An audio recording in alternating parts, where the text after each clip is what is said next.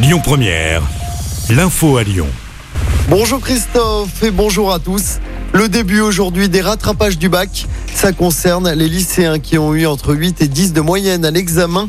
Pour l'instant, le taux de réussite au bac est en baisse de près de 5 points par rapport à l'année dernière. Le taux de réussite est de 86% selon le ministère de l'Éducation nationale. Les euros de rattrapage se terminent vendredi.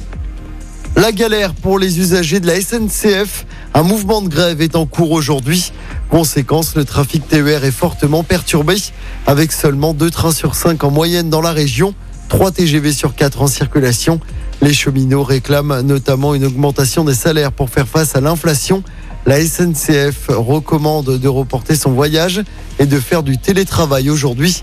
On vous a mis le détail des perturbations sur notre application. Dans l'actualité également, la septième vague du Covid qui continue sa progression. Plus de 206 000 nouvelles contaminations en 24 heures. Dans ce contexte, le nouveau ministre de la Santé, François Braun, recommande fortement le port du masque dans les lieux bondés et les transports en commun, sans pour autant le rendre obligatoire pour l'instant. Il incite également au deuxième rappel vaccinal pour les plus fragiles. Et par ailleurs, c'est un député lyonnais qui est en charge du projet de loi de veille sanitaire. Il s'agit de Thomas Rudigoz. Objectif prolonger jusqu'à la fin de l'hiver les outils informatiques de lutte contre l'épidémie de Covid.